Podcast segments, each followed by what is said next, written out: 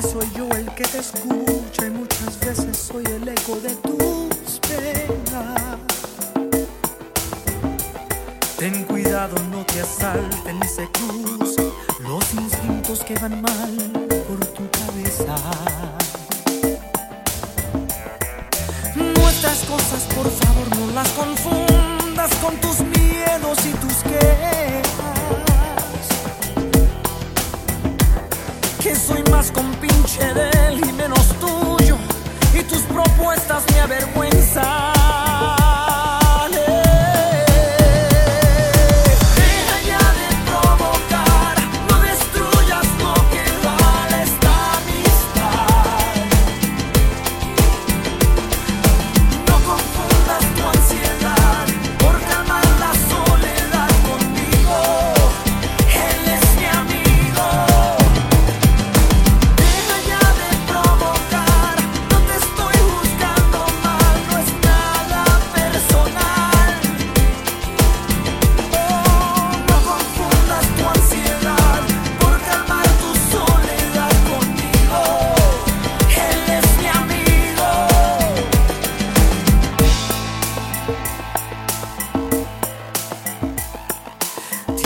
Que reconocer que muchas veces ni me escuchas ni te importan mis historias.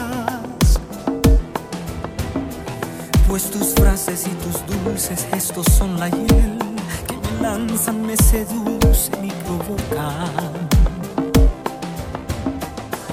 No se trata de perdones ni de excusas, solo quiero que tú trates de evitarlo.